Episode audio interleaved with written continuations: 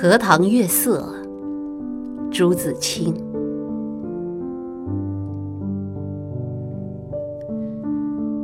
这几天心里颇不宁静。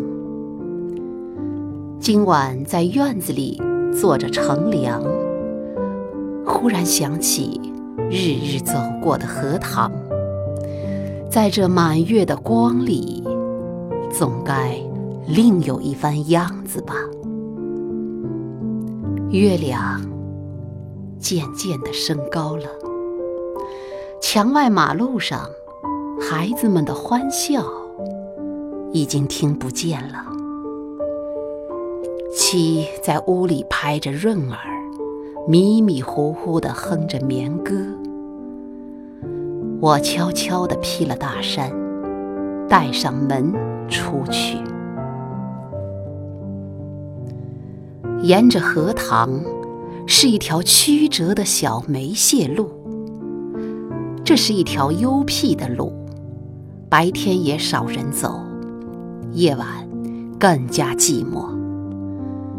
荷塘四面长着许多树，蓊蓊郁郁的。路的一旁是些杨柳和一些不知道名字的树。没有月光的晚上，这路上阴森森的，有些怕人。今晚却很好，虽然月光也还是淡淡的。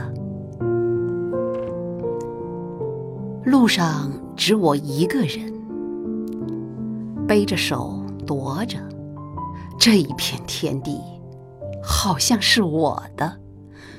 我也像超出了平常的自己，到了另一个世界里。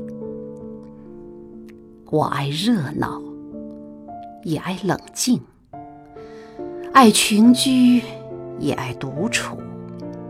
像今晚上，一个人在这苍茫的月色下，什么都可以想，什么都可以不想，便觉是个自由的人。白天里一定要做的事，一定要说的话，现在都可不理。这是独处的妙处，我且受用这无边的荷香月色好了。曲曲折折的荷塘上面，迷望的是甜甜的叶子，叶子出水很高。像亭亭的舞女的裙，层层的叶子中间，零星的点缀着些白花，有袅娜的开着的，有羞涩的打着朵儿的，正如一粒粒的明珠，又如碧天里的星星，又如刚出浴的美人。微风过处，送来。缕缕清香，仿佛远处高楼上渺茫的歌声似的。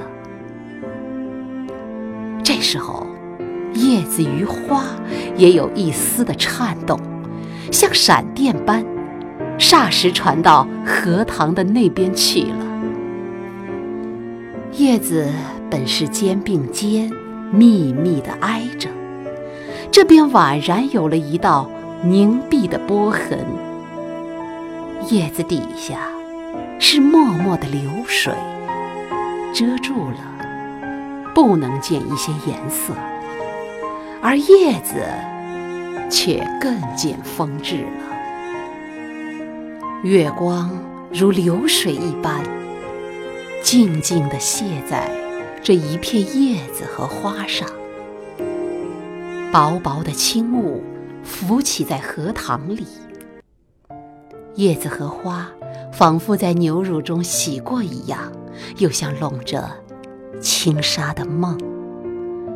虽然是满月，天上却有一层淡淡的云，所以不能朗照。但我以为这恰是到了好处，酣眠固不可少，小睡。也别有风味的。月光是隔了树照过来的，高处丛生的灌木落下参差的斑驳的黑影，俏愣愣如鬼一般。弯弯的杨柳的稀疏的倩影，却又像是画在荷叶上。塘中的月色并不均匀，但光与影有着和谐的旋律，像小提琴上奏着的名曲。荷塘的四面，远远近近，高高低低，都是树。而杨柳最多，这些树将一片荷塘重重围住，只在小路一旁露着几段空隙，像是特为月光留下的。树色一粒是阴阴的，乍看像一团烟雾，但杨柳的风姿，便在烟雾里也辨得出。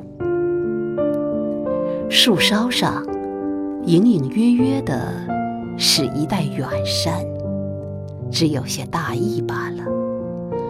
树缝里也露着一两点路灯光，没精打采的，是可睡人的眼。这时候最热闹的，要数树上的蝉声与水里的蛙声，但热闹。是他们的，我什么也没有。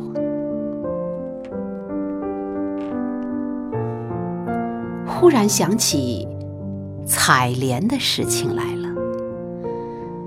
采莲是江南的旧俗，似乎很早就有，而六朝时为盛。从诗歌里可以约略知道，采莲的是少年的女子。他们是荡着小船，唱着艳歌去的。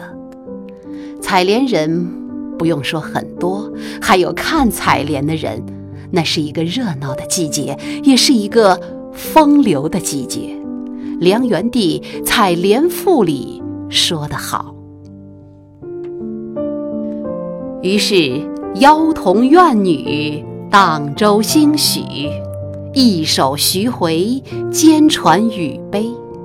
照将移而早挂，船欲动而平开。而其纤腰束素，千言故步。夏始春余，叶嫩花初。恐沾裳而浅笑，为轻船而敛居。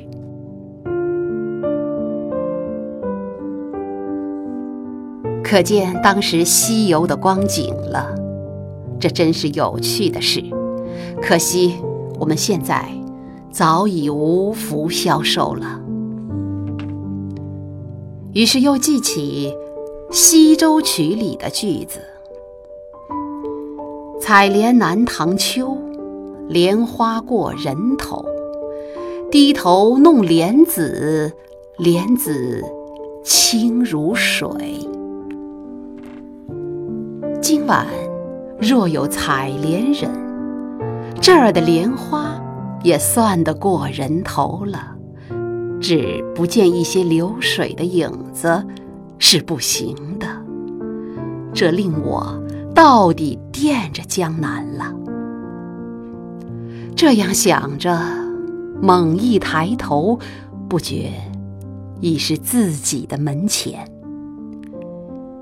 轻轻地推门进去。什么声息也没有，妻已睡熟好久了。